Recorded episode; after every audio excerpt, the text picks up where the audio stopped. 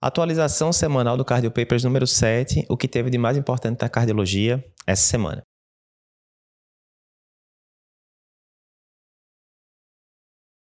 Então, aqui lembrando, na nossa atualização semanal, a gente fala o que teve de mais importante né, no Cardio Papers, nas nossas mídias sociais ao longo dessa semana. Lembrando, meu nome é Eduardo Lapa, eu sou editor-chefe do Cardio Papers, cardiologista, se você não conhece ainda. E na segunda-feira, a gente colocou um podcast novo sobre novos anticoagulantes e valvopatias. E aí, posso usar? Não posso? Como é que funciona? Então, tá tudo lá explicado direitinho, baseado em um artigo de revisão que é até do Dr. Renato Lopes, né, que já participa muito aqui das lives com a gente. Ah, qual é o conceito geral? Né? Durante muito tempo pensou-se, não, valvopatia, não posso usar os anticoagulantes novos ou os anticoagulantes orais diretos, né? tipo a pixabana, a rivaroxabana, dabigatrana, edoxabana. E isso é uma generalização, né? Não é correta. Primeiro, quando a gente vai para os grandes trials, Rocket AF, Rely, os grandes trials que mostraram a eficácia dessas medicações, a, a gente teve cerca de 19% dos pacientes, ou seja, né, 1 em 5 aproximadamente, possuíam valvopatia moderada ou importante, ou até mesmo já tinham sido submetidos à intervenção valvar prévia. Então, na maioria das valvopatias, sim, a gente está autorizado a usar os novos anticoagulantes ou anticoagulantes orais diretos. Tem exceções importantes, contudo, né? Estenose mitral, moderada ou importante, prótese mecânica. Essas seriam as duas principais, né? Onde a gente ainda não está validado. Lá no podcast a gente explica direitinho ah, o que é que está acontecendo de novo, de novo, quais são os trabalhos que estão rolando sobre esses assuntos, e pode ser que daqui a uns anos a gente, inclusive, use nessas situações, a depender do resultado desses estudos. Mas aqui é um resumão, vai lá no podcast, assiste, que vale a pena. Na terça-feira, a gente falou sobre maratona e risco cardiovascular. Vê que interessante, a gente sabe que sedentarismo é um fator de risco bem importante cardiovascular, né? Qualquer quantidade de exercício é muito melhor do que exercício nenhum.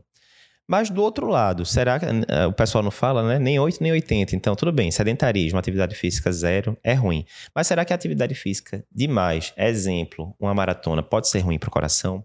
E a gente faz uma revisão de um paper que saiu recentemente sobre isso, mostrando que, de fato, maratona pode ter consequências cardiovasculares danosas, né? Se a gente vai avaliar maratonistas ao final da prova, eles têm alterações, por exemplo, no eco, piora de disfunção é, diastólica, piora do padrão do strain, né, medido, né, do strain longitudinal global do ventrículo esquerdo. Podem ter aumento de troponina, CKMB, BNP e é relatado ali um aumento de morte súbita, né? Quando a gente compara, por exemplo, meia maratona, né, que é uma prova pesada, 21 quilômetros, com maratona, a maratona tem um risco quatro vezes maior de morte súbita do que a meia maratona. Ou seja, existe um risco, né? Apesar de ser um risco pequeno de forma geral. Então, se você quer acessar o texto completo, onde a gente fala de todas as possíveis complicações cardiovasculares que podem acontecer em maratonistas, checa lá o texto no site cardiopapers.com.br. Na quarta-feira, a gente colocou um post bem interessante sobre perda de consciência. Como é que eu faço para separar se aquela perda de consciência do meu paciente é uma síncope ou se é uma convulsão, uma epilepsia? E aí tem vários macetes, né? E a gente tem que ficar ligado, porque muitas vezes se fala, olha, se teve mordedura de língua, por exemplo, é sinal que é convulsão, é epilepsia. Se não teve, deve ser síncope, né? E a gente sempre tem que é, tomar cuidado com essas afirmações mais genéricas, que, por exemplo, você pode sim ter mordedura de língua na síncope, apesar de não ser o mais comum. E geralmente, quando acontece isso, a mordedura de língua na síncope acontece na ponta da língua. Enquanto que a mordedura de língua, por exemplo, na epilepsia, na convulsão, costuma acontecer na face lateral da língua. Então, tem vários minúcios que você tem que ficar atento para separar uma coisa da outra. Acesse lá o post no site cardiopapers.com.br para ver. Tem uma tabela bem interessante onde a gente coloca quais são os parâmetros que podem lhe ajudar num ou no outro, o que é que sugere síncope e o que é que sugere epilepsia. Na quinta-feira, a gente colocou no site, no nosso Instagram também, um resumão de 10 pontos importantes que você tem que saber sobre a nova diretriz americana de insuficiência cardíaca. A diretriz foi lançada recentemente, né, em conjunto American College e American Heart, foi lançado junto com o Congresso American College 2022 e tem vários pontos importantes, né? Alguns já existiam nas diretrizes prévias, mas são relevantes de ser comentados, eu vou falar daqui a pouquinho, e outros são novos.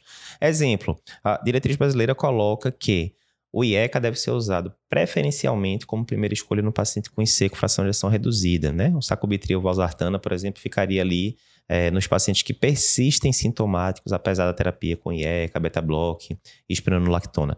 Lá nos Estados Unidos, ele já recomenda você entrar com é, o sacubitril valsartana de cara como preferência ao IECA. Outras coisas são novidades mesmo. Por exemplo, o vericiguat, né, que é uma medicação nova que foi estudado no trial Victoria, já entrou ali com opção para tratamento da IC com fração de ação reduzida, mas com a recomendação fraca, 2B.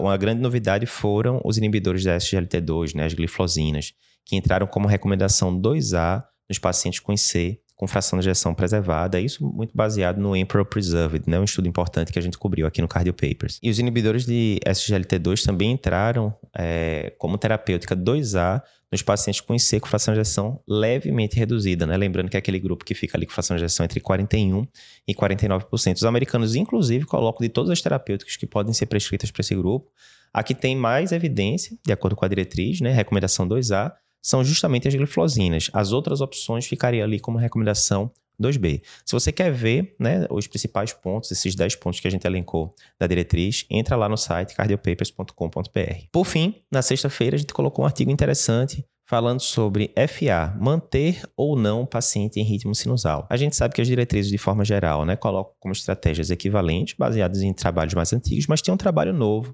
avaliando dados ecocardiográficos, que mostrou que você manter o paciente em ritmo sinusal, né, um paciente que já teve FA, tem benefícios em relação a parâmetros ecocardiográficos. A evidência definitiva, a gente comenta lá direitinho que não, querendo ou não, a gente está vendo ali desfechos substitutos, né, alteração de exames complementares, né? E não sobrevida, internação, desfechos clínicos mesmo. Mas é interessante os comentários do Dr. Pedro Veronese, que é nosso arritmologista, sobre o tema. Você também encontra lá no cardiopapers.com.br. É isso. Se você gostou dessa atualização, tá vendo aqui pelo YouTube, não esquece de se inscrever no canal e comentar pra gente. Se você está escutando pelo podcast, não esquece de compartilhar o episódio com os seus conhecidos.